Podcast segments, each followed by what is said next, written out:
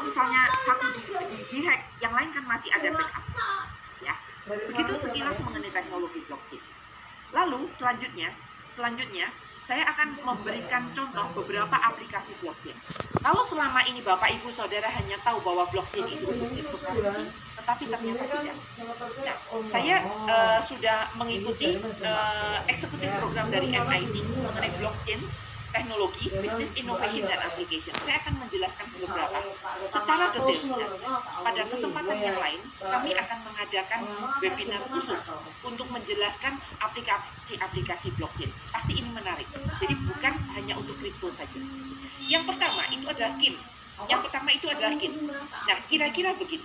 Kalau misalnya kita uh, masuk ke satu Instagram seseorang gitu ya, kemudian kita nge-like, ya udah nge-like tetapi di dalam KIN ini, kalau misalnya kita nge-like Instagram seseorang,